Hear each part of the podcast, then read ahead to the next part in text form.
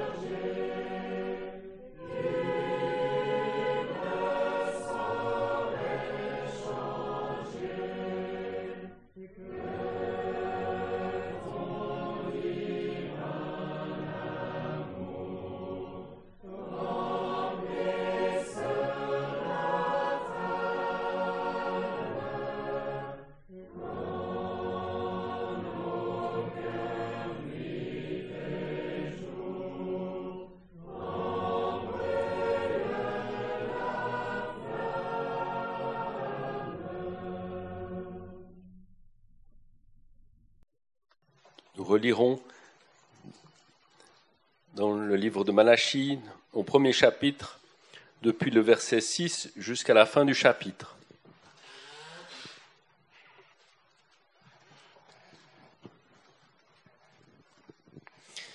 Alors Malachie 1, verset 6.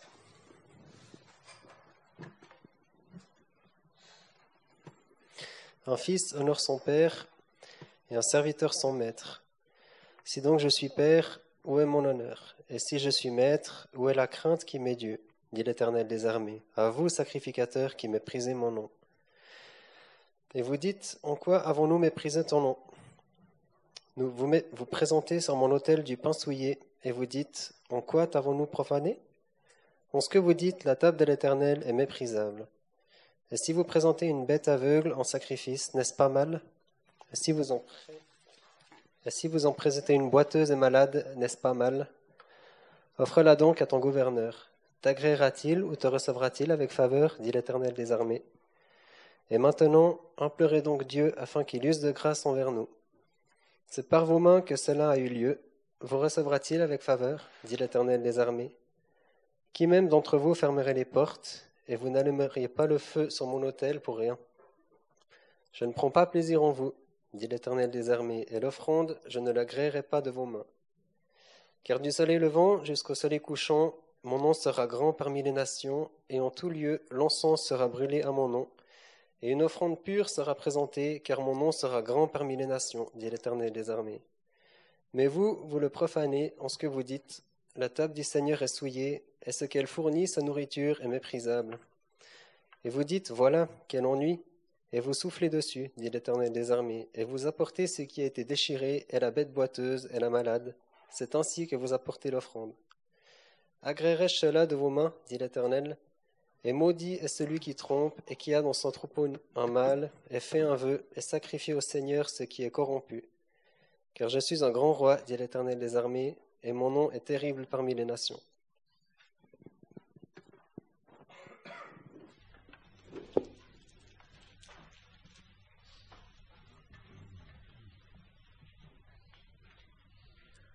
Lors de notre dernière réunion, nous avons commencé par donner quelques éléments du contexte, du livre de Malachie. Chronologiquement, il fait suite à celui de Néhémie et constitue le dernier message de Dieu au peuple d'Israël avant le silence d'environ 400 ans qui a précédé la venue du Messie. Le nom de Malachie, qui signifie messager, est la seule information que l'on ait sur l'auteur. C'est bien le message délivré qui importe plus que tout. Un message sous forme de dialogue entre Dieu et son peuple, revenu à Jérusalem, ayant repris les sacrifices, mais paraissant néanmoins bien éloigné de lui dans son cœur. Le parallèle avec la fin du temps de l'Église, que nous vivons certainement, a été établi. Les reproches adressés par le Seigneur à l'assemblée d'Éphèse d'avoir abandonné son premier amour et à Laodicée de prétendre n'avoir besoin de rien nous interpellent tout particulièrement. Au verset 2, l'Éternel fait une déclaration des plus touchantes. Je vous ai aimé. Cela est vrai de tout temps pour ceux qui croient en lui, mais ne dépend en aucune manière des objets de cet amour. Dieu trouve en lui-même les raisons d'aimer, et il agit toujours envers les siens selon ce même amour, même lorsqu'il doit les reprendre. À cette déclaration, le peuple répond En quoi nous as-tu aimés? Il montre par là son mépris envers Dieu et un décalage total entre sa perception des choses et la réalité. Si nous n'oserions sans doute pas prononcer de telles paroles, est-ce que notre attitude ne montre pas parfois un état de cœur similaire? Entre la fin du verset 2 et le verset 5, Dieu présente l'exemple de Jacob et Ésaü, ainsi que ses descendants d'Édom pour montrer qu'il est souverain dans son amour. J'ai aimé Jacob et j'ai haï Ésaü. Cela peut nous surprendre, mais il a été relevé que Dieu ne dit pas qu'il a haï Ésaü dans le récit de Genèse 25, mais seulement plus tard, en Romains 9, alors qu'Ésaü avait montré par sa conduite délibérée durant toute sa vie qu'il était un profane. De la même manière, si l'Éternel peut dire qu'il est indigné à toujours contre Édom, c'est parce qu'ils avaient manifesté une opposition complète à Dieu et à son peuple, comme on le voit en nombre 20. Depuis le verset 6, les destinataires sont plus spécifiquement les sacrificateurs. Alors que l'on pourrait s'attendre à ce que ceux-ci soient plus proches et respectueux de Dieu que le reste du peuple, l'Éternel leur dit qu'il méprise son nom. Le nom renvoie à la personne même de Dieu et à son honneur qui ne lui était visiblement pas rendu en tant que Père. La notion de Père ici est à distinguer de la manière dont nous pouvons connaître Dieu dans le temps de la grâce. Elle évoque plutôt le fait que Dieu est le Créateur, l'origine de toute chose et de tout homme. En tant que maître, l'attitude qui convient envers Dieu est la crainte, qui comporte plusieurs composantes. La conscience que Dieu est infiniment au-dessus de nous, que nous aurions mérité son jugement, ou encore que nous devons nous soumettre à lui. Alors que cette crainte est le commencement de la connaissance, Dieu dit en Ésaïe 1 qu'Israël ne connaît pas. En ce qui nous concerne, que nous puissions offrir à Dieu la crainte et l'honneur dont il est digne.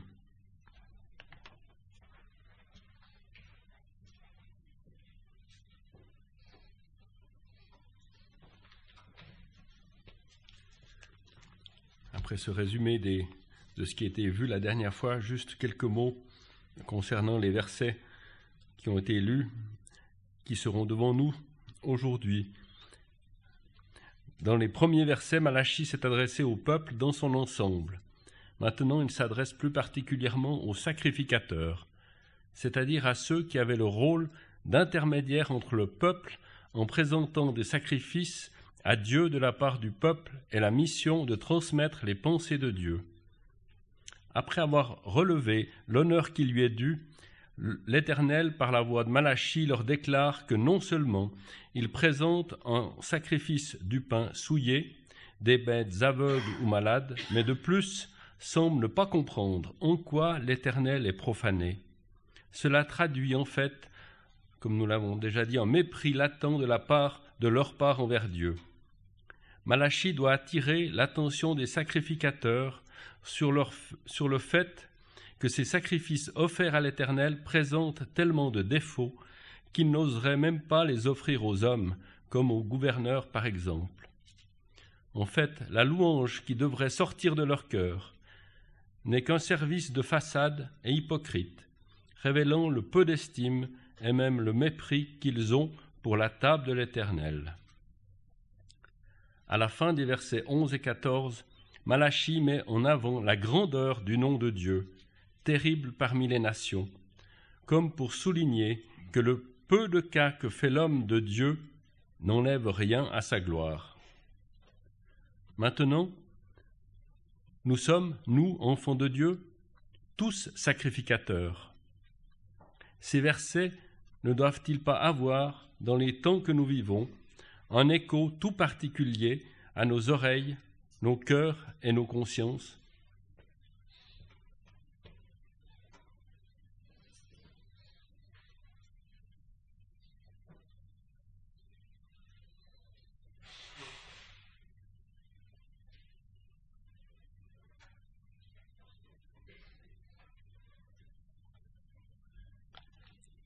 Dans le résumé, c'était rappelé que la forme sous laquelle ce livre de Malachie nous est donné, c'est un dialogue entre Dieu et son peuple. Dieu parle à eux par le moyen de son serviteur de Malachie, mon messager. Dieu fait une déclaration qui est mise par la suite en question par le peuple. Et euh, nous avons déjà évoqué les dix questions que ce prophète place devant nous. Nous étions occupés donc il y a un mois avec la première question que nous avons vue au verset 2. En quoi nous as-tu aimés Mettre en question donc l'amour de Dieu, une question vraiment insolente. Et euh, nous avons devant nous, donc dans le paragraphe qui nous occupe aujourd'hui, tout d'abord cette déclaration de Dieu dans le verset 6, et après nous avons deux questions insolentes qui se suivent dans le verset 7. En quoi avons-nous méprisé ton nom? Et la première et la deuxième dans notre paragraphe au verset 7. En quoi t'avons-nous profané Donc Dieu constate le mépris du peuple à son égard. Et quand nous disons à son égard, dans tous les versets que nous avons lus, nous retrouvons toujours de nouveau l'expression mon nom ou ton nom, mais le nom de Dieu qui nous révèle qui il est est mis en évidence. Qui est Dieu? Ce que révèle son nom n'était pas du tout réalisé par ce peuple, ce résidu si privilégié, là, à Jérusalem, où Dieu a permis un retour pour eux. Mais leur cœur était loin de lui, pas du tout engagé. Il y avait donc une certaines formes qui étaient suivies. Il y avait encore des sacrifices qui étaient offerts, mais on a déjà entendu, pas du tout en accord avec ce que Dieu avait demandé de son peuple. Dieu avait clairement dit, nous allons certainement lire ces versets tout à l'heure, qu'est-ce que son peuple pouvait lui offrir. Et donc, ils n'ont pas offert ce que Dieu a demandé, le meilleur, mais des animaux qui étaient malades, ce que Dieu avait interdit. Et en cela, ils ont montré leur mépris à l'égard de Dieu. C'est bien solennel. Donc, Dieu s'adresse tout d'abord aux sacrificateurs et en rapport avec ce que était leur tâche vis-à-vis -vis de Dieu, dans le chapitre 2, ça continue de nouveau, les sacrificateurs sont adressés au verset 1, mais là c'est plus, ou plutôt en rapport avec leur tâche aussi vis-à-vis du peuple. Dieu parle tout d'abord donc à ces sacrificateurs et nous euh, rappelons ce que nous dit déjà de Lévitique au chapitre 10, au verset 3, Je serai sanctifié en ceux qui s'approchent de moi. C'est ça que Dieu avait dit. Il voulait être sanctifié et honoré notamment de la part de ceux qui avaient ce privilège de s'approcher de lui. Et il le faisait d'une manière donc que Dieu ne pouvait pas approuver de tout. On a déjà entendu que ces versets nous parlent. Ça ressort aussi par le fait que nous avons, dans les versets que nous avons lus deux fois, l'expression la table de l'Éternel, une expression qui est utilisée pour l'autel. Donc l'autel est appelé la table de l'Éternel. Nous pourrions dire, et notre traduction en allemand le fait, la table du Seigneur. Et ça nous fait tout de suite penser à l'expression que nous avons en 1 Corinthiens 10. Maintenant, il faut faire attention, il faut d'une part faire la différence et d'autre part voir aussi une certaine parallèle qui est là. J'aimerais souligner cela.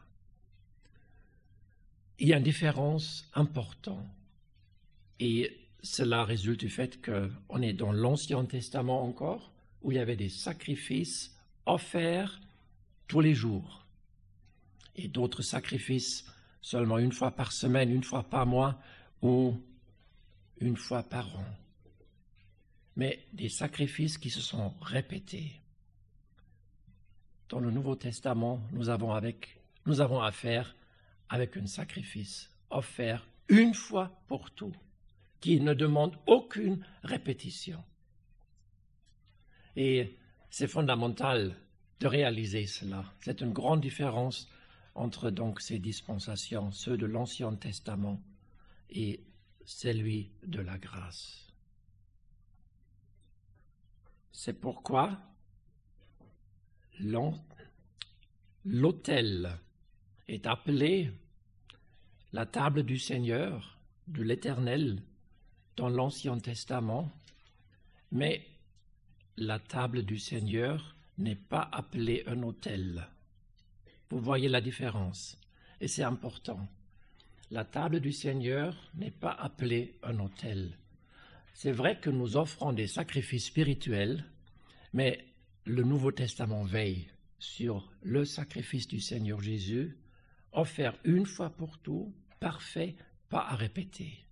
Et d'autre part, bien sûr, et là, il y a un parallèle en rapport avec ce que nous offrons, des sacrifices spirituels, bien sûr.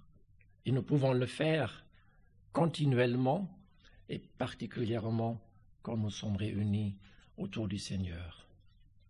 Et ce qui est placé devant nos cœurs, qu'est-ce que nous apportons quand nous sommes réunis autour du Seigneur pour nous souvenir de lui? Quelle est la réponse de nos cœurs?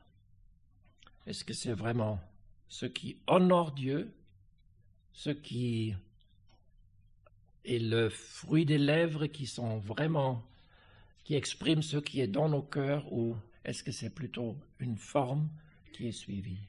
Ce danger est énorme pour nous tous, que nos cœurs ne sont pas vraiment engagés quand nous nous souvenons du Seigneur Jésus, quand nous nous rappelons de lui et de ses souffrances. Alors, le prophète adresse ce point, s'adresse aux sacrificateurs, rappellent leur manquement. Et c'est vraiment remarquable qu'à partir de verset 8, Dieu répond à ces questions et montre en plus de détails où ils ont dévié. Et Dieu place devant eux également l'avenir glorieux. Nous avons lu cela au verset 11 et au verset 14, que cela soit également une corrective pour le peuple, de réaliser vraiment le but que Dieu a pour eux. Que le Seigneur nous aide, que cela parle aussi à nos cœurs, ce que ce prophète relève.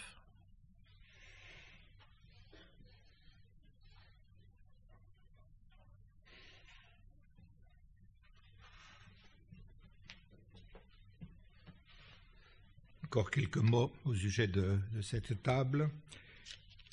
Donc appelée la table de l'Éternel d'abord, et dans la deuxième expression, verset, au verset 12, la table du Seigneur, mais avec une petite note aussi, l'Éternel. Peut-être pour comprendre aussi et faire une relation, nous pourrions lire dans le livre d'Ézéchiel, au chapitre 41. Ézéchiel 41, le verset 22.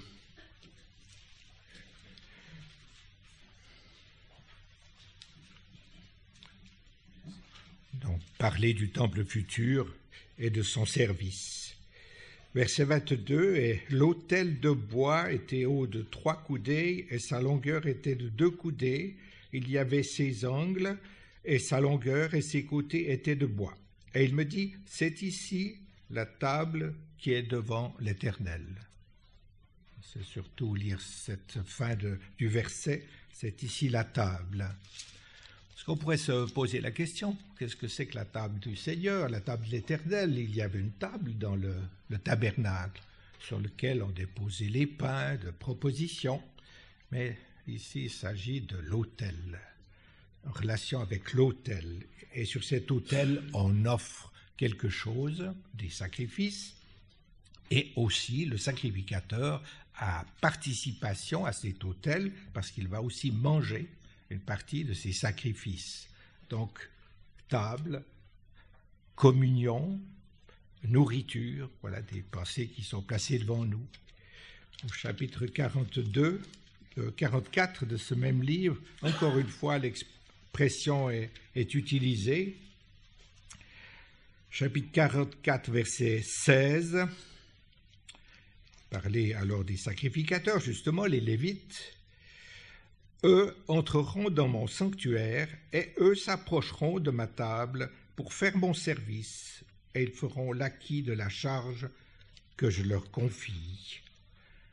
C'était donc ce qui leur était confié de s'occuper de cette table, d'apporter cette, si on peut dire comme cela, cette nourriture pour Dieu, ces sacrifices qui étaient agréables à Dieu et qui étaient aussi, d'une certaine manière, agréables aussi pour les sacrificateurs et pour ceux qui les offraient. Et voilà, on a profané cela, verset 7 de notre livre, c'est-à-dire que on en a fait quelque chose d'humain, profane, humain. On a enlevé la divinité de ces choses, là, le sérieux de cette table, et on s'est comporté comme des hommes, comme des humains, et cela déshonore notre Seigneur. Et on en vient à dire, cette table, elle est méprisable, donc elle, n'a pas de prix à nos yeux. Voilà à quoi étaient arrivés ces sacrificateurs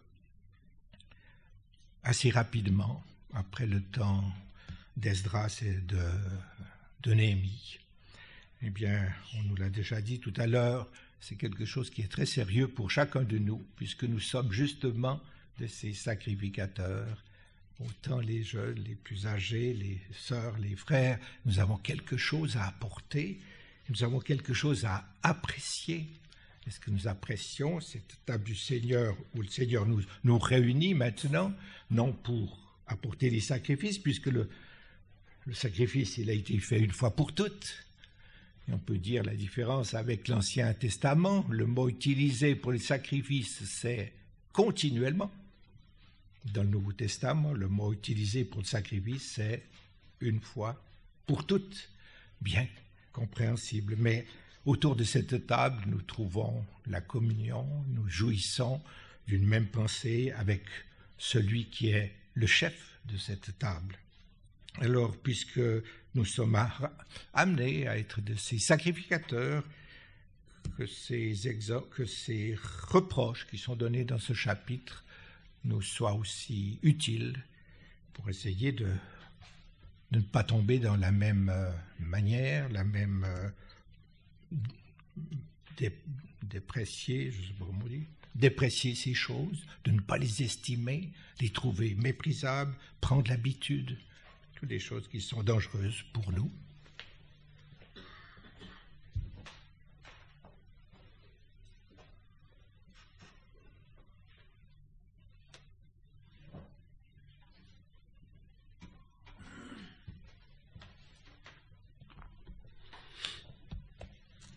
En parlant de la table de l'Éternel, on a relevé aussi l'autel, et qui n'est pas, il y a des similitudes et, des contrastes. Rappelons-nous aussi, on peut lire dans 1 Corinthiens 10 quelque chose sur la table du Seigneur.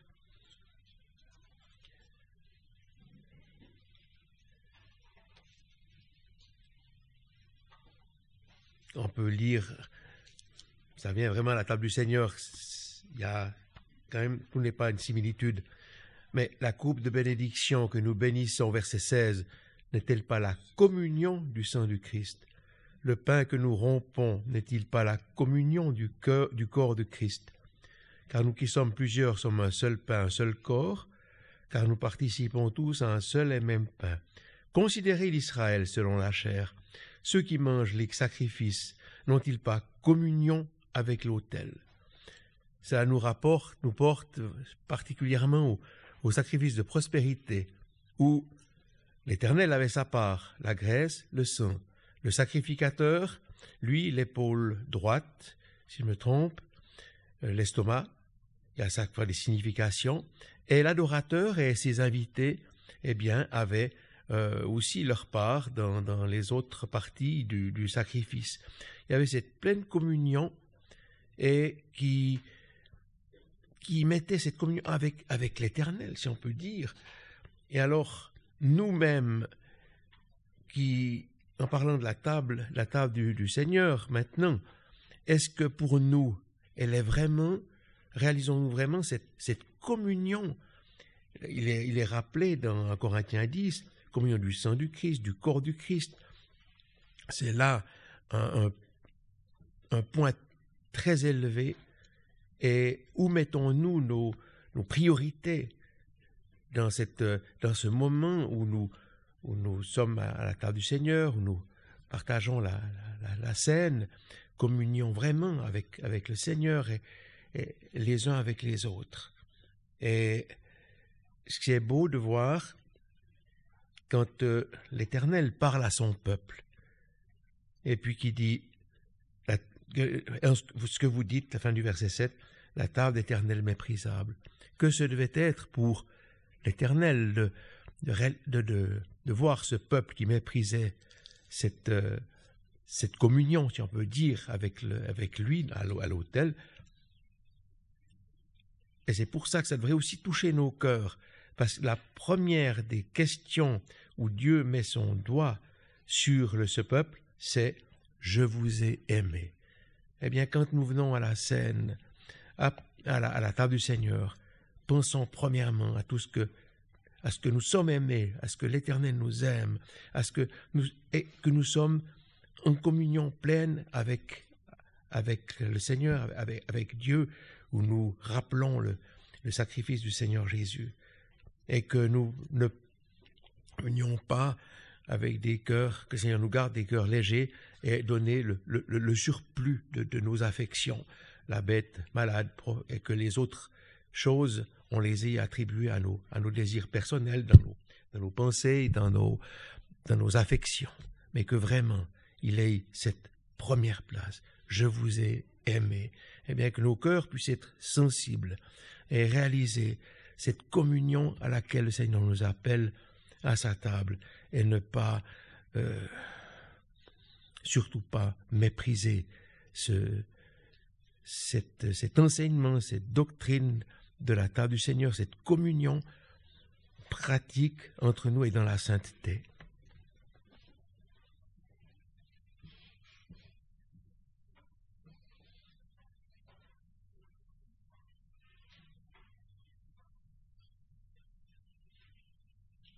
J'aimerais poser une question.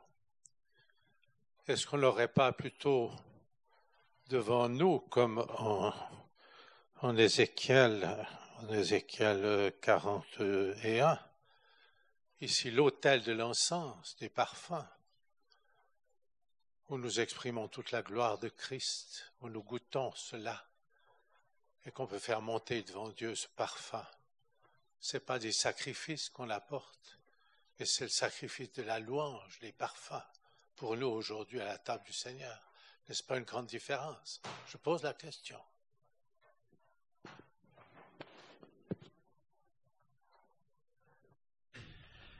Donc on a lu ensemble maintenant les quatre versets où nous trouvons la table de l'Éternel dans l'Ancien Testament. Les deux versets que notre frère Jean-Marc a lus en Ézéchiel 41 et 44.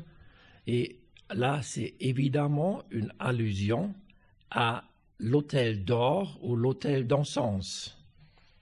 C'est clair du contexte, même si l'autel là est du bois L'or est même pas mentionné. Il y a bien des particuliers en rapport avec le temple d'Ézéchiel que nous laissons de côté aujourd'hui. Mais là, c'est l'autel d'encens, comme euh, tu as dit. En revanche, ici, c'est clairement l'autel d'airain, où les sacrifices étaient offerts, parce que Dieu a clairement dit dans l'Ancien Testament, en rapport avec les animaux qui étaient offerts, c'était sur l'autel d'airain qui était dans le parvis. Et euh, à cela, donc, notre prophète fait allusion dans les versets 7 et 12. Et euh, ce que le peuple a fait, en revanche, Dieu avait interdit, j'aimerais quand même lire ces versets pour ceux qui n'ont pas devant eux ces détails dans le Lévitique au chapitre 22. Lévitique 22, lisons à partir de verset 20. Vous ne présenterez aucune chose qui ait quelque défaut corporel, car elle ne sera point agréée pour vous. Et si un homme présente un sacrifice de prospérité à l'Éternel pour s'acquitter d'un vœu, ou en offrande volontaire, soit de gros bétail, soit de menu bétail, soit son offrande sera sans tard, pour être agréé, il n'y aura en elle aucun défaut corporel.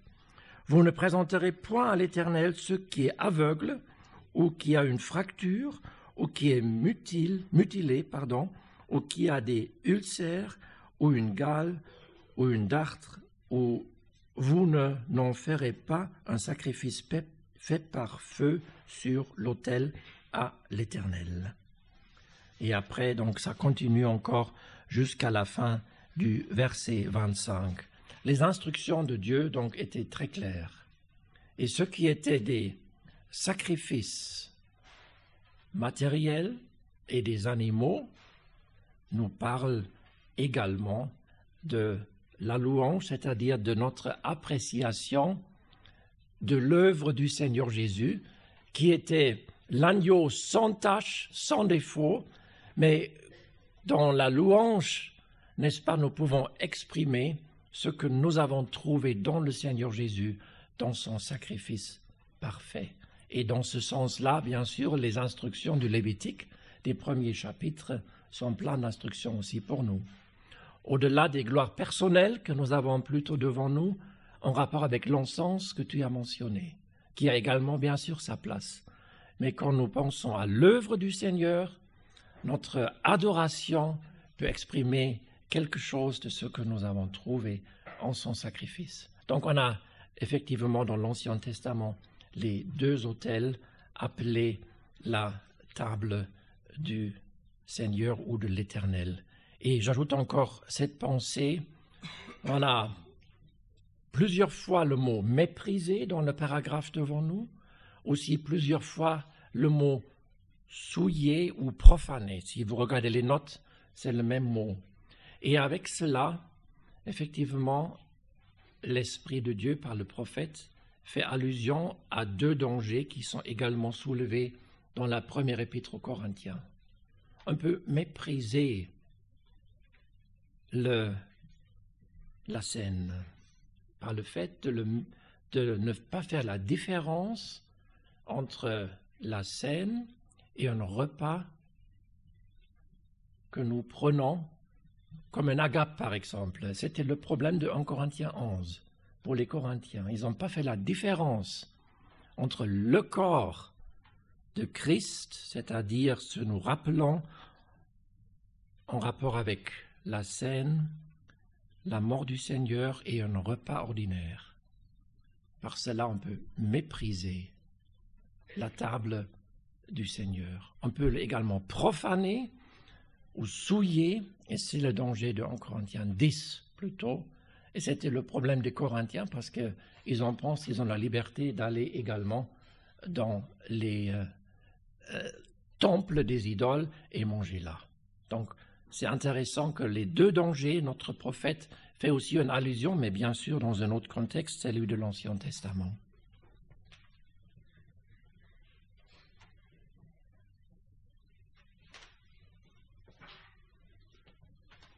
Juste par rapport au verset 7 et au verset 12, où on voit que le prophète parle de la table de l'Éternel est méprisable.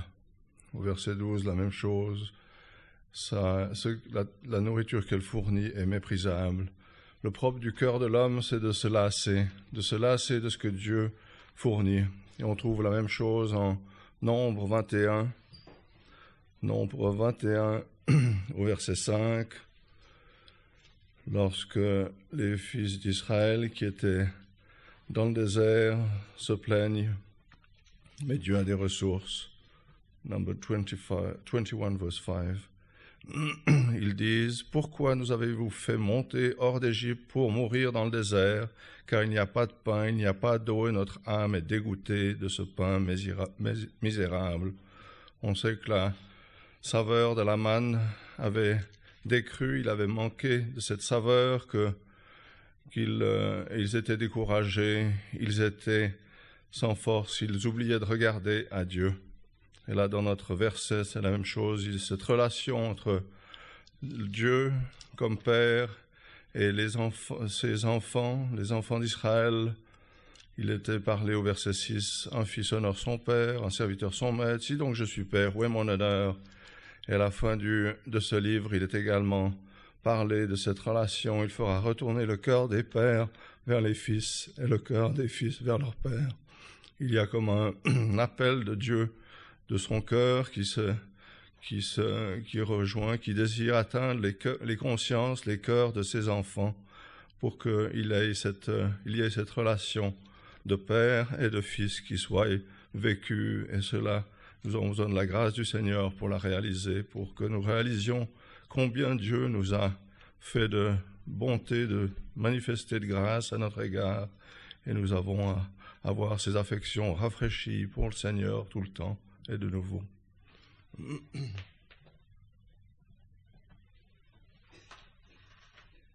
voudrais juste faire une remarque. N'est-il pas frappant de voir, on a parlé de Lévitique, où les sacrifices lévitiques et toutes les ordonnances étaient précises et très rigoureuses? Là, dans le chapitre, dans ce livre que nous parlons, nous sommes donc après le retour de Babylone, ce peuple qui honorait euh, enfin ce peuple qui honorait l'Éternel de ses lèvres, mais le cœur n'y était pas. Et puis quand on voit dans le Nouveau Testament, ce peuple, les sacrificateurs, les chefs religieux qui renient notre Seigneur et qui peuvent dire crucifie, crucifie-le. Voir le cheminement de bout en bout de la parole de Dieu concernant ce qu'est l'homme.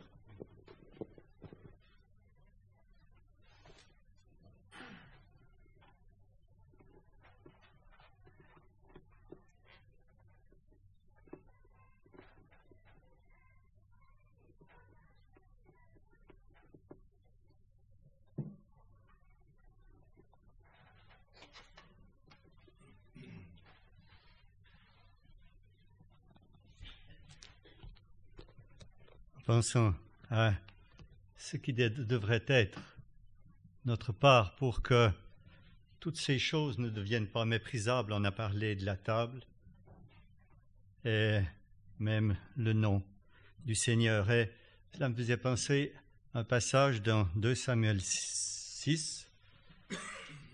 C'est peut-être un petit peu à part, mais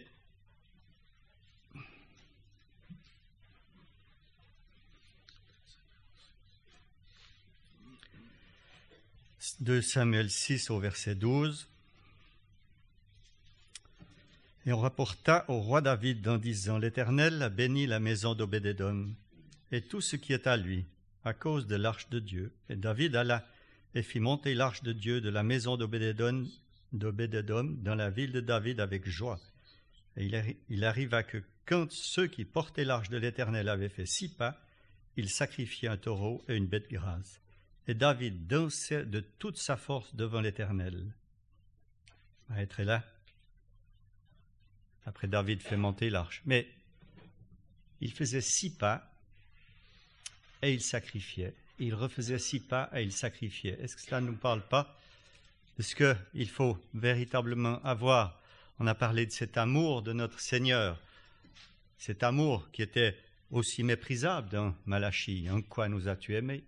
Il méprisait cet amour de Dieu. Si nous sommes occupés de cet amour de, Dieu, de notre Père, de cet amour de notre Seigneur Jésus, comme nous en avons chanté quelque chose, les six jours de la semaine, eh bien, le septième jour, nous aurons quelque chose à offrir. Et cela ne deviendra pas méprisable si, nous si cela remplit nos cœurs tout au long de la semaine. Eh bien, ce ne sera pas que du bout des lèvres que nous viendrons le dimanche matin, mais c'est vraiment avec des cœurs remplis de la personne du Seigneur Jésus et de son amour. Et ainsi, il aura toute la.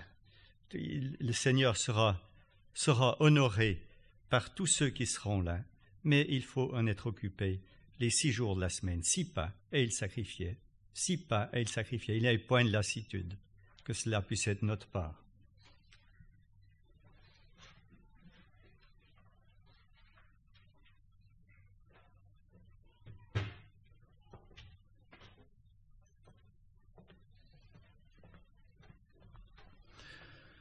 Pour faire suite à ce qu'on vient d'entendre, euh, on peut se demander ce que représente pour nous cette euh, bête aveugle et surtout ces bêtes euh, boiteuses et malades dont il est fait mention deux fois dans ce qu'on a lu, au verset 8 et puis au verset 13. Une bête malade, c'est la vie qui ne s'exprime pas comme elle devrait s'exprimer.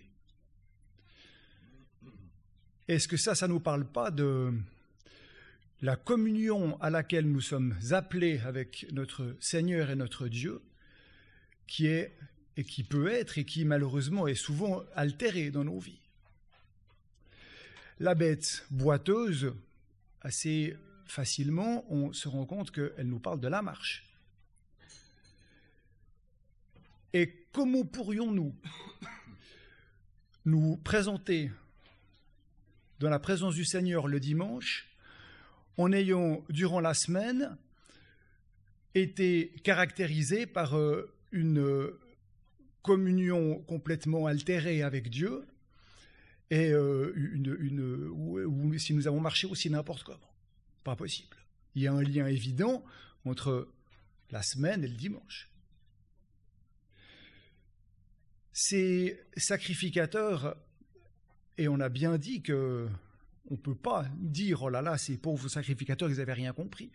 Il y avait ces commandements formels qui étaient donnés. On a lu dans le Lévitique, on trouverait d'autres versets, d'autres versets semblables dans le Deutéronome. Il était absolument clairement signifier que la bête boiteuse, la bête aveugle, qui avait un, mauvais défaut quelconque, ne devait pas être sacrifiée. Ce n'était pas une question d'interprétation, on pouvait peut-être comprendre plutôt comme ceci ou comme cela. C'était une désobéissance flagrante à un commandement qui était tout à fait clair. Bien que nous puissions être chacun mis en garde contre ce terrible danger qu'est le nôtre de la superficialité ou même de, de, l'artificiel. Notre esprit humain est absolument capable de produire un culte où telle prière va suggérer tel cantique, telle parole de cantique, va peut-être faire penser à, telle expression qu'on exprimera dans une prière, et tout ça, ça peut être tout à fait fabriqué, humainement. L'esprit est pas du tout là. Et extérieurement, ça peut être impeccable. Peut-être que quelqu'un dire, oh là là, quel beau culte, alors là, vraiment. Hein. Mais qu'y a-t-il au fond? La seule chose qui a de la valeur pour Dieu, c'est ce ne sont pas des phrases avec des, des subordonnés, des beaux mots non plus finir. Ce qui compte, c'est ce qui vient du cœur. Dieu veut la vérité dans l'homme intérieur. Et bien que nous puissions être, être, être repris, être euh, averti par ces versets-là. Nous sommes en grand danger de cette façade, on en a parlé, de ce, de ce vernis où apparemment c'est très bien, mais qu'est-ce qu'il y a au fond de nos cœurs? Si nos motifs ne, sont, ne viennent pas de nos cœurs, comme les motifs de ces sacrificateurs, le service extérieur était là, mais les vrais motifs intérieurs manquaient. Eh bien, si les vrais motifs ne viennent pas de, nos cœurs, eh bien, on sera, selon ce que l'Éternel dit dans, le livre d'Amos, vos, fêtes, vos assemblées solennelles, je les hais, je les méprise. Seigneur ne, peut pas être honoré, même, mais il est ces choses qui sont de la chair, même si apparemment elles portent une livrée qui pourrait être applaudie par eux, les, autres, parce que extérieurement, apparemment, c'est très bien. Eh bien que le, Seigneur nous aide à ne pas paraître devant lui avec des sacrifices qui ressemblent à ces bêtes aveugles, boiteuses, malades, mais que vraiment ce soit de nos cœurs, peut-être par une, une intervention très courte, pas besoin que ce soit long, une intervention au culte, il n'y a pas besoin d'avoir un don pour s'exprimer au culte, et eh bien que ce soit le résultat de ce que l'Esprit et l'amour du Seigneur ont produit dans nos cœurs qui soit exprimé lors de nos cultes, et non pas une, une sauvegarde d'une quelconque apparence.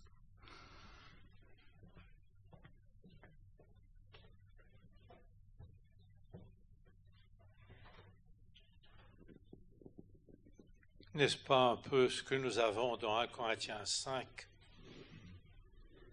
On peut lire verset 6. Il est parlé de l'orgueil avant, mais verset 6. Votre, votre n'est pas bonne. Ne savez-vous pas qu'un peu de levain fait lever la pâte tout entière? Ôtez le vieux levain, afin que vous soyez une nouvelle pâte, comme vous êtes sans levain car aussi notre Pâque, Christ a été sacrifié, c'est pourquoi célébrons la fête non avec du vieux levain, ni avec un levain de malice et de méchanceté, mais avec des pains sans levain, de sincérité et de vérité. Tout est, fait, est une affaire de cœur pour le Seigneur.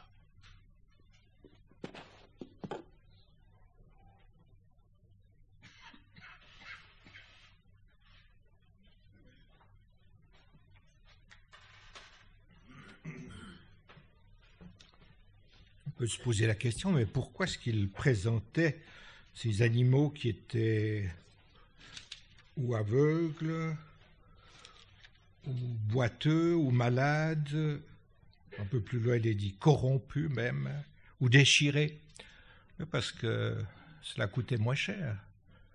Pour apporter un sacrifice, il fallait faire une grande dépense. Surtout si c'était par exemple un taureau, le sacrifice le plus, le plus plus cher, si on veut parler comme ça.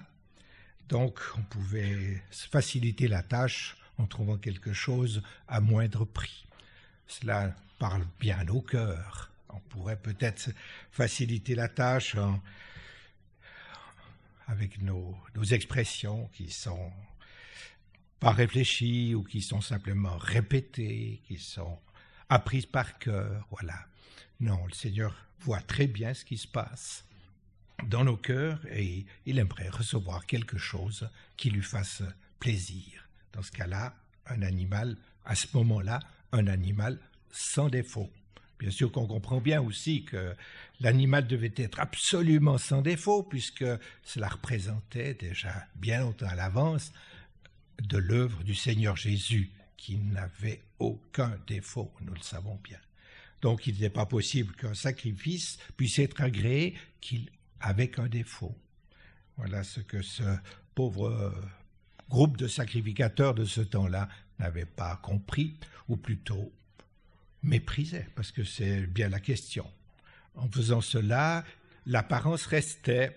On a mené un, un taureau, par exemple, mais corrompu ou bien abîmé.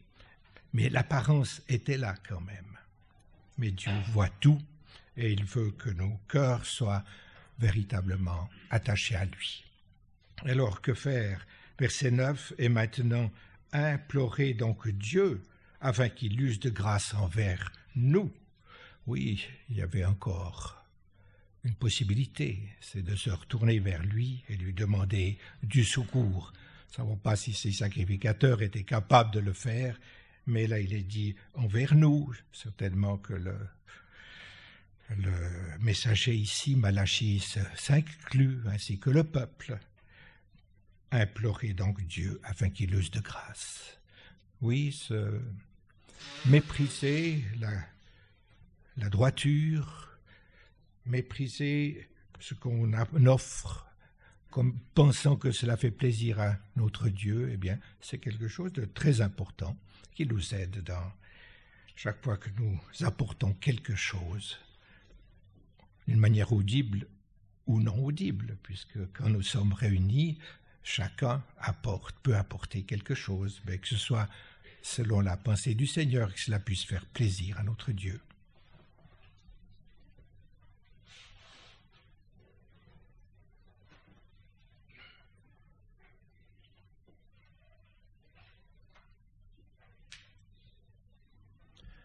Peut-être encore une pensée sur l'animal aveugle. Timothée a insisté plus sur l'animal boiteux et en rapport avec notre marche. En rapport avec l'aveugle, j'aimerais souligner le côté de discernement qui est également important en rapport avec les souffrances du Seigneur. Réaliser pourquoi le Seigneur Jésus a dû souffrir et endurer aussi les souffrances expiatoires sur la croix.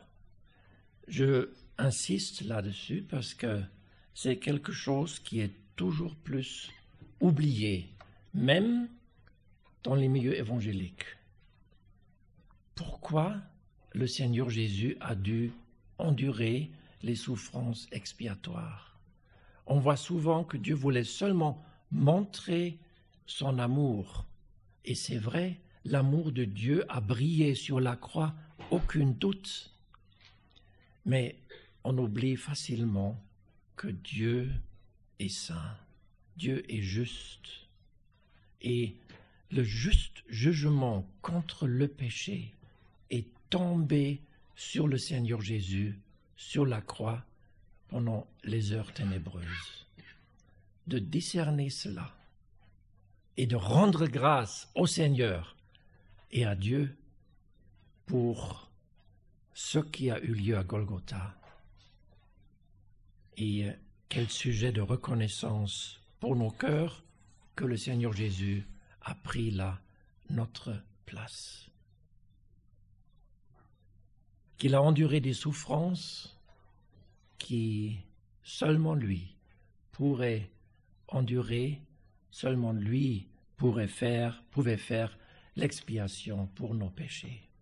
Et Dieu désire que nous, les siens, qu'il a fait des sacrificateurs, que nous avons du discernement aussi quand nous nous souvenons du Seigneur et de ses souffrances. Dans les versets devant nous, nous voyons et c'est plutôt la pensée jusqu'au verset 10, que Dieu, par son prophète, doit, reprendre les actions des sacrificateurs, ce qu'ils ont fait, à partir de verset 12, c'est verset 11 chez nous, mais verset 12, c'est pas seulement une répétition, mais nous voyons aussi que l'attitude des sacrificateur n'était pas bonne. Les actions n'étaient pas bonnes, l'attitude non plus. De rester indifférent, de souffler dessus, c'est quelque chose d'incroyable. Mais cela nous montre d'où ils sont déchus et à quel niveau ils sont arrivés. Être complètement indifférent en rapport avec cela, c'est bien solennel. Donc, on voit que Dieu adresse ces deux points les actions d'une part, l'attitude d'autre part. Et Dieu doit dire que, et cela déjà au verset 8 à la fin, ce que le peuple faisait, c'était même pas convenable vis-à-vis du gouverneur. Et encore moins, bien sûr, vis-à-vis de Dieu lui-même. Le verset 9 est très difficile à traduire on laissa, comme nous avons entendu, Dieu ne pouvait pas agréer une telle euh, manière d'agir et euh, il pouvait jamais prendre plaisir en cela. C'est pourquoi le verset 10 s'enchaîne tout de suite et dit c'est mieux de fermer les portes. Nous savons dans le deuxième livre des, euh, des Chroniques, chapitre 28, nous lisons cela d'un des rois d'Israël qui a fermé littéralement des portes du temple que le service n'a pu être réalisé.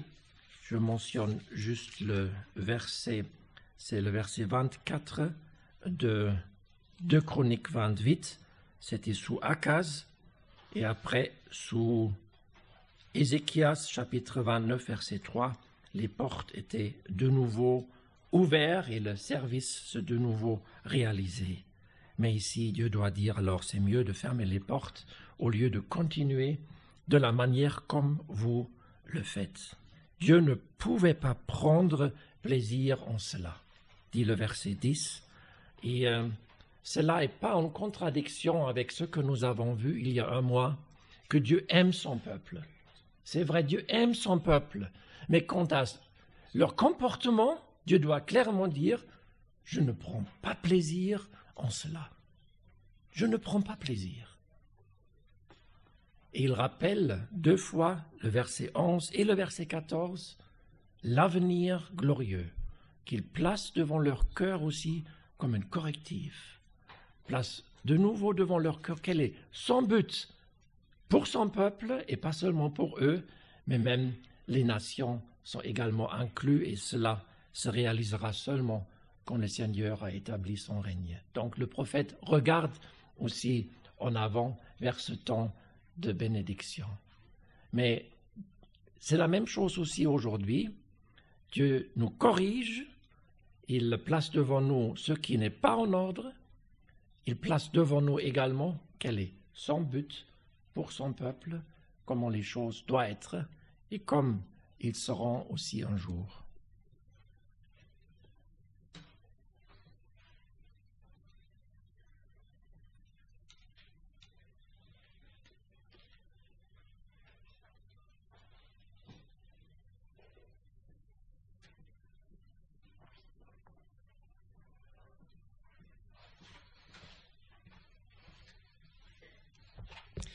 On a rappelé que quand on adorait le Seigneur, on ne devait pas juste donner notre surplus, qu'on devait être occupé toute la semaine du Seigneur Jésus pour pouvoir apporter quelque chose, d'avoir cette pleine communion avec lui. Et peut-être qu'on pourrait rappeler hum, le passage de 2 Samuel 15 qui nous montre un principe très clair de la part du Seigneur qui veut absolument qu'on soit ses sacrificateurs, ses rois, qu'il adore. Le sujet de l'adoration est un sujet de, la Genèse jusqu'à l'Apocalypse. On peut lire en 1 Samuel 15, pardon, 1 Samuel 15 au verset 22. On voit Saül qui reçoit l'ordre de l'Éternel de détruire un peuple et d'en laisser rien du tout, et lui selon sa propre initiative, euh, garde euh, les animaux pour pouvoir ensuite sacrifier à l'Éternel. Et euh, Samuel va le reprendre et lui dire au verset 22, et Samuel dit, l'Éternel prend-il plaisir aux holocaustes et aux sacrifices comme à ce qu'on écoute la voix de l'Éternel? Voici, écouter est meilleur que sacrifice, prêtez l'oreille, meilleur que la graisse des béliers. Et un autre verset en Proverbe, Proverbe 21.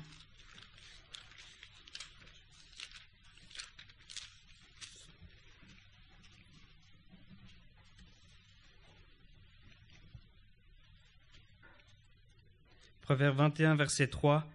Pratiquer ce qui est juste et droit est une chose plus agréable à l'Éternel qu'un sacrifice.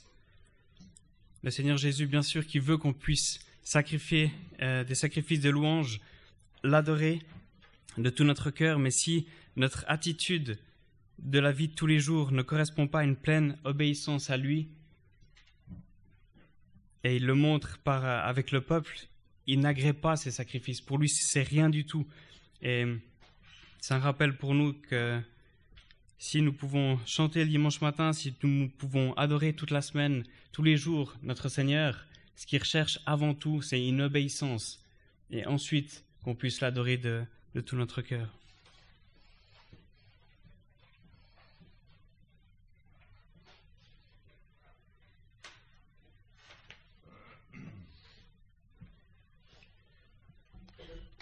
Encore aussi quelques mots au sujet de ce- cette expression du verset 10, je ne prends pas plaisir en vous.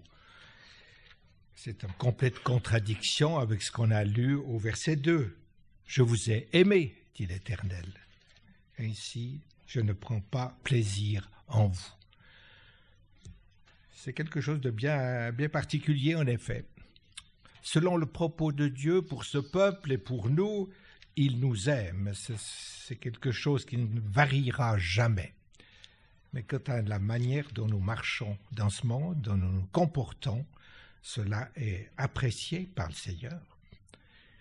Cela peut, pourrait être qu'il nous aime, mais qu'ils doivent nous dire Je ne prends pas plaisir en ce que tu fais maintenant. Cela, ça s'est bien passé souvent, certainement, dans chacune de nos vies. Je ne prends pas plaisir en vous parce que vous ne marchez pas selon ma pensée, vous me trompez, vous croyez me faire plaisir et vous vous faites plaisir à vous. Voilà ce que faisaient ces, ces sacrificateurs et ce que nous sommes appelés à ne pas faire? En effet, depuis au verset 11, alors, si ce peuple, euh, ce peut dire reste de peuple, disons, ne sait pas se comporter selon la hauteur de ses connaissances, eh bien, Dieu se, aura, aura sa récompense, aura son adoration. Et c'est beau ce verset 11, en effet. Parmi les nations, mon nom sera grand parmi les nations. Ce, groupe de sacrificateurs-là, et une partie du peuple certainement, ne reconnaissait pas la grandeur du nom de Dieu, ne reconnaissait pas la grandeur de- du Seigneur lui-même, puisque se permettait ces, ces façons d'être. Eh bien, le monde entier, mon nom sera grand parmi les nations, et en tout lieu l'encens sera brûlé à mon nom. Oui, quelle échappée de la part de ce prophète. C'est quelque chose de, très lointain pour lui, mais très présent certainement dans son cœur et très encourageant pour chacun de nous.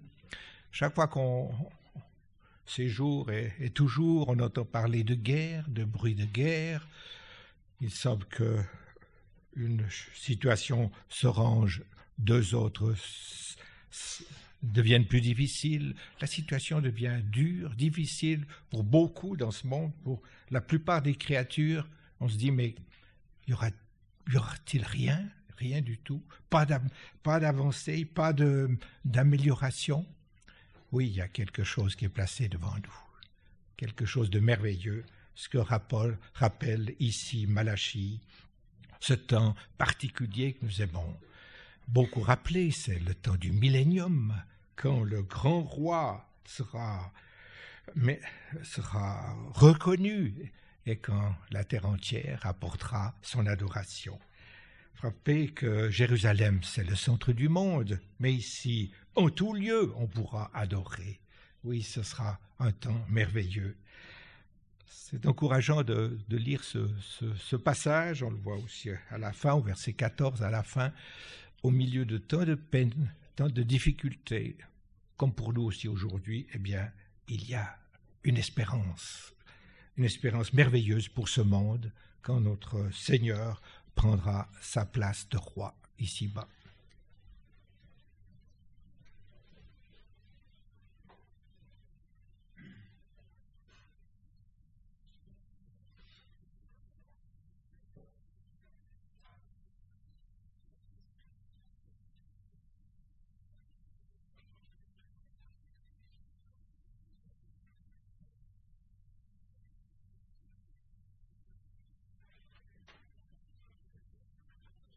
J'aimerais juste mettre ce passage en relation avec euh, les- la première épître de Pierre au chapitre 2, 1 Pierre 2, où l'on voit ce que Dieu a fait de nous, ce que nous pouvons offrir.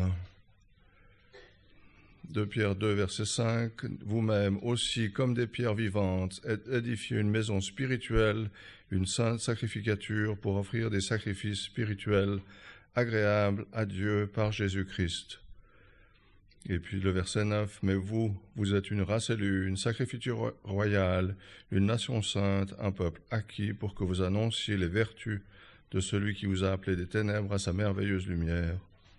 Au début de ce chapitre, il nous parle de, 1 Pierre 2, il nous parle aussi de cette malice, de cette fraude, de cette hypocrisie, de cette envie, toutes ces choses qui peuvent être un empêchement pour apporter une adoration selon le désir du cœur de Dieu. Et nous avons à les rejeter, nous avons à rejeter toutes ces choses pour que nous puissions être cette sainte sacrificature en vérité, que nous puissions pratiquer ce que le Seigneur nous désire de nous, d'être des sacrificateurs, d'être de ceux qui, conscients de sa grâce envers nous, nous puissions offrir ainsi ces sacrifices qui lui conviennent par Jésus-Christ. Et c'est à cause du Seigneur Jésus que nous pouvons nous approcher seulement en vertu de cette œuvre de la croix.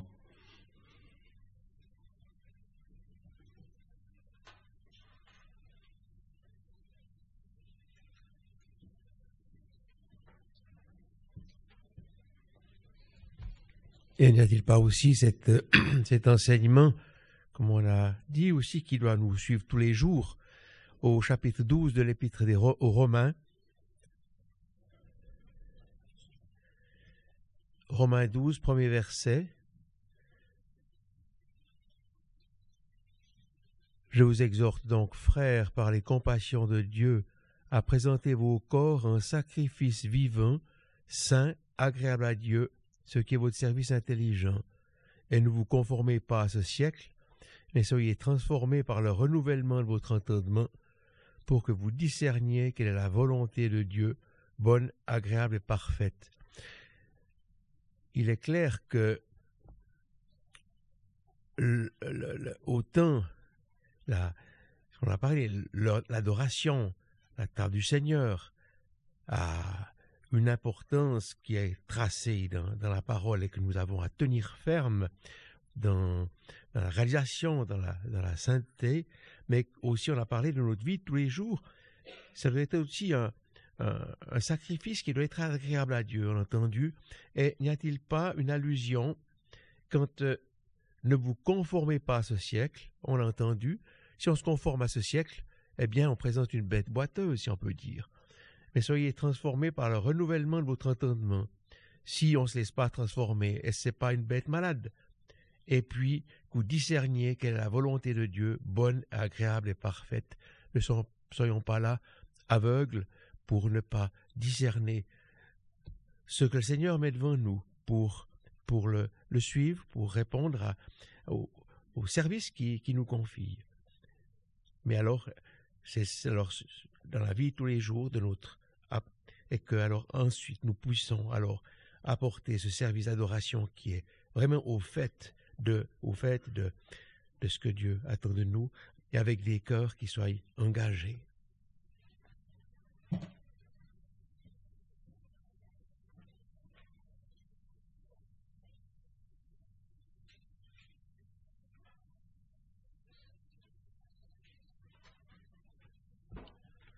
Dieu ne pouvait pas prendre plaisir en ce que son peuple faisait.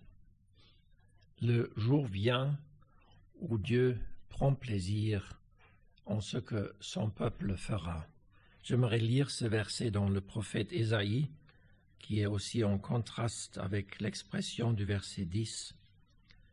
Ésaïe 62, verset 4 où Dieu dit, car on t'appellera mon plaisir en elle, et ta terre la mariée, car le plaisir de l'Éternel est en toi, et ton pays sera marié. C'est aussi un verset en rapport avec le millénium. Et à cela, le prophète, ou Dieu par son prophète fait allusion également dans le verset 11 Ésaïe 64, 62, verset 4. Verset 11, car du soleil levant jusqu'au soleil couchant, mon nom sera grand parmi les nations. C'est beau que dans ce dernier paragraphe, nous avons trois fois l'expression parmi les nations, deux fois au verset 11 et de nouveau au verset 14, qui nous montre que ce temps de bénédiction n'est pas limité au pays d'Israël ou à ce peuple, mais vraiment pour toute la terre, parmi les nations aussi. Et euh, cela, donc, sous ce langage poétique du soleil levant jusqu'au soleil couchant, qui englobe tout. Nous avons la même expression dans le, les psaumes. Psaume 113, verset 3. Du soleil levant jusqu'au soleil couchant, le nom de l'Éternel soit loué. Et euh, j'aimerais lire aussi encore un verset dans le prophète Ésaïe qui euh, dit aussi la même chose au chapitre 59, Ésaïe 59, le verset 19. Et du couchant, ils craindront le nom de l'Éternel, et du lever du soleil, sa gloire. C'est vraiment beau que un tel temps va venir mais il faut que le Seigneur intervienne. Sans l'intervention du Seigneur et des jugements qui accompagnent son apparition, il n'y a jamais la paix en Israël et dans tout le Proche-Orient. L'homme fait des efforts, c'est seulement l'intervention du Seigneur qui peut apporter cela, ce temps de bénédiction. Mais nous pouvons nous réjouir un jour ça sera le cas. Oh, je vais tout de suite au verset 14. Jean-Marc a déjà fait allusion à l'expression Je suis un grand roi, dit l'Éternel. Et euh, cela, nous avons également dans le prophète Zacharie, Zacharie 14, tournons la page, le verset 9. L'Éternel sera roi sur toute la terre. En ce jour-là, il y a, il y aura un éternel et son nom sera un. C'est vraiment ce temps de bénédiction que le prophète évoque dans ces versets, comme il a déjà fait aussi au verset 5. Donc toujours cet euh, appel à l'avenir glorieux qui un jour le, soleil de justice se lèvera, comme dit le chapitre 4, avec guérison en ses ailes, et euh, cette lumière du jour qui vient jette sa lumière, effectivement, dans ce temps sombre dont nous parle le prophète. Les jours sont sombres, beaucoup de manquements, nous avons vu cela aujourd'hui par l'attitude du peuple et nous avons nous-mêmes aussi à baisser la tête. Dieu a d'autres buts et c'est vraiment remarquable qu'il parle de ce temps de bénédiction aussi pour toucher aussi par cela le cœur du peuple.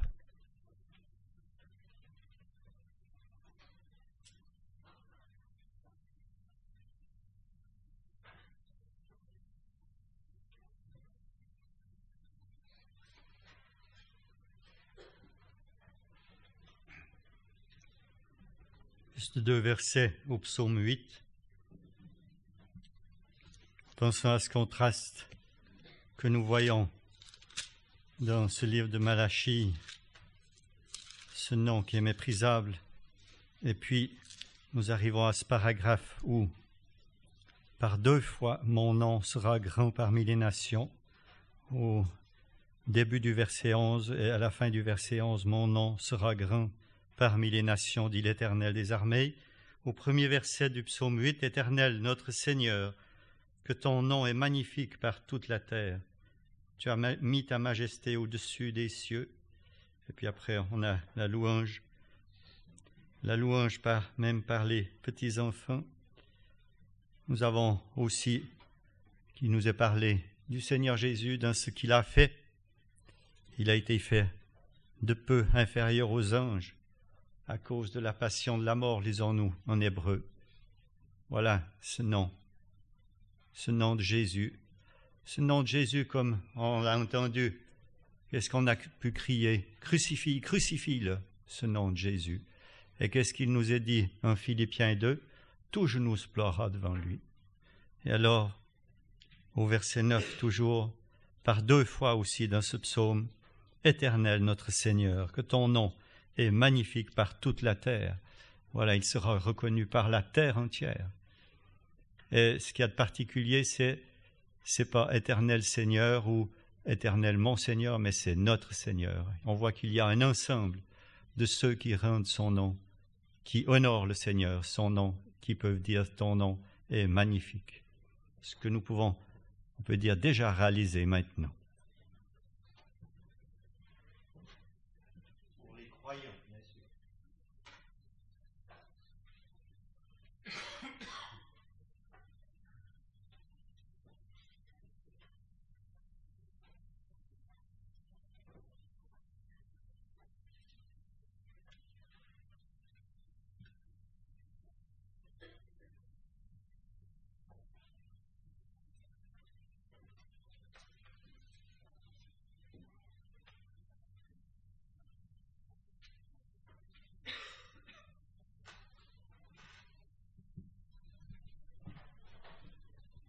Simplement le, rappel d'une pensée à la fin de l'Apocalypse à propos du nom de l'Éternel, du nom du Seigneur Jésus.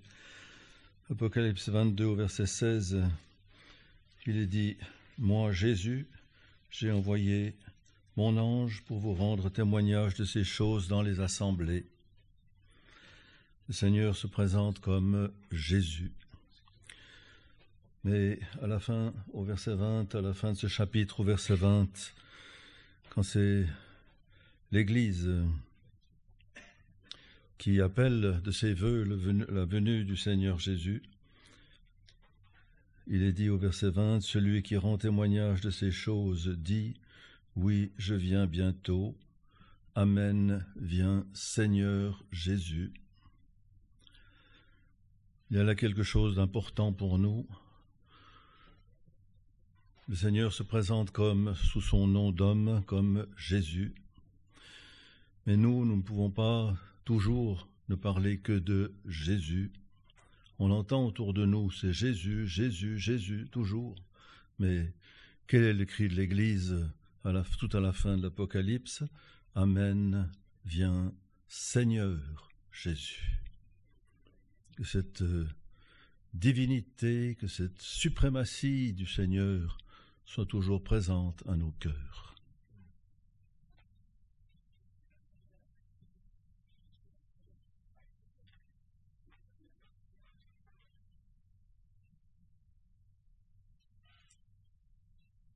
Mais pour me donner du courage, l'amour dont son cœur est rempli. Présentez ce cantique 192.